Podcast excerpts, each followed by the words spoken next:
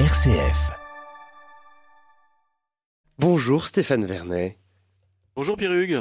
Vous êtes euh, le directeur de la rédaction de Paris du quotidien Ouest France et aujourd'hui vous voulez nous parler des maires, des maires M-A-I-R-E, Stéphane.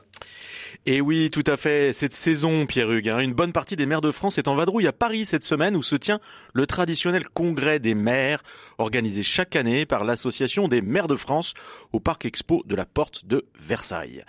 Alors c'est un rendez-vous qui permet aux élus de se rencontrer, d'échanger des idées, de partager leurs inquiétudes du moment. Et justement, quelles sont euh, cette année les inquiétudes des maires?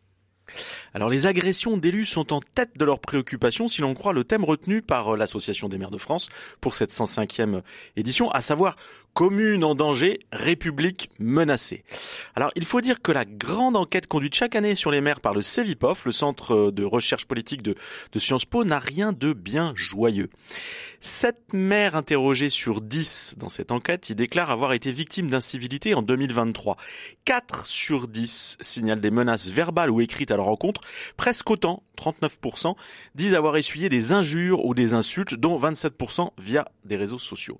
Alors seul un tiers des communes participantes euh, auxquelles appartiennent les participants pardon, à l'étude du CVPOF, 34% pour être précis, n'auraient pas connu de dégradation sur des équipements publics au depuis le début de cette année.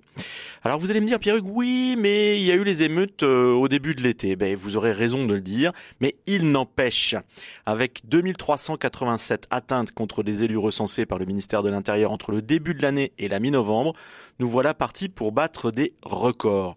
Plus 15% de violence par rapport à l'an dernier. C'est beaucoup trop. Les démissions s'accélèrent. Plus de 1400 maires ont jeté l'éponge depuis les municipales de 2020. Et on commence sérieusement à parler de fatigue républicaine, voire d'une espèce de, je cite, désenchantement autour de la fonction de maire, pour reprendre les mots du directeur du CEVIPOF, Martial Foucault. C'est inquiétant et, pas très positif tout ça, Stéphane. Qu'est-ce qu'on peut faire?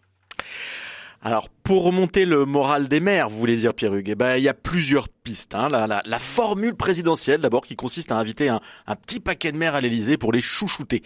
Emmanuel Macron le fera ce soir. C'est sympa, mais ça a ses limites, vu que le palais ne peut recevoir guère plus de 10% des quelques 10 000 maires attendus à Paris cette semaine au Congrès. Alors l'autre option, c'est la voie citoyenne qui est basée sur la répétition. Alors je m'explique, nous avons besoin des maires qui donnent sans compter la plupart du temps pour des clopinettes et dont, on ne saluera jamais assez le dévouement et l'engagement au service de la collectivité. Il faut le dire, le redire, le marteler comme nous sommes en train de le faire ce matin. Et puis, Pierre Hugues, j'ajoute une troisième façon de se faire du bien en mettant les maires en valeur cette fois.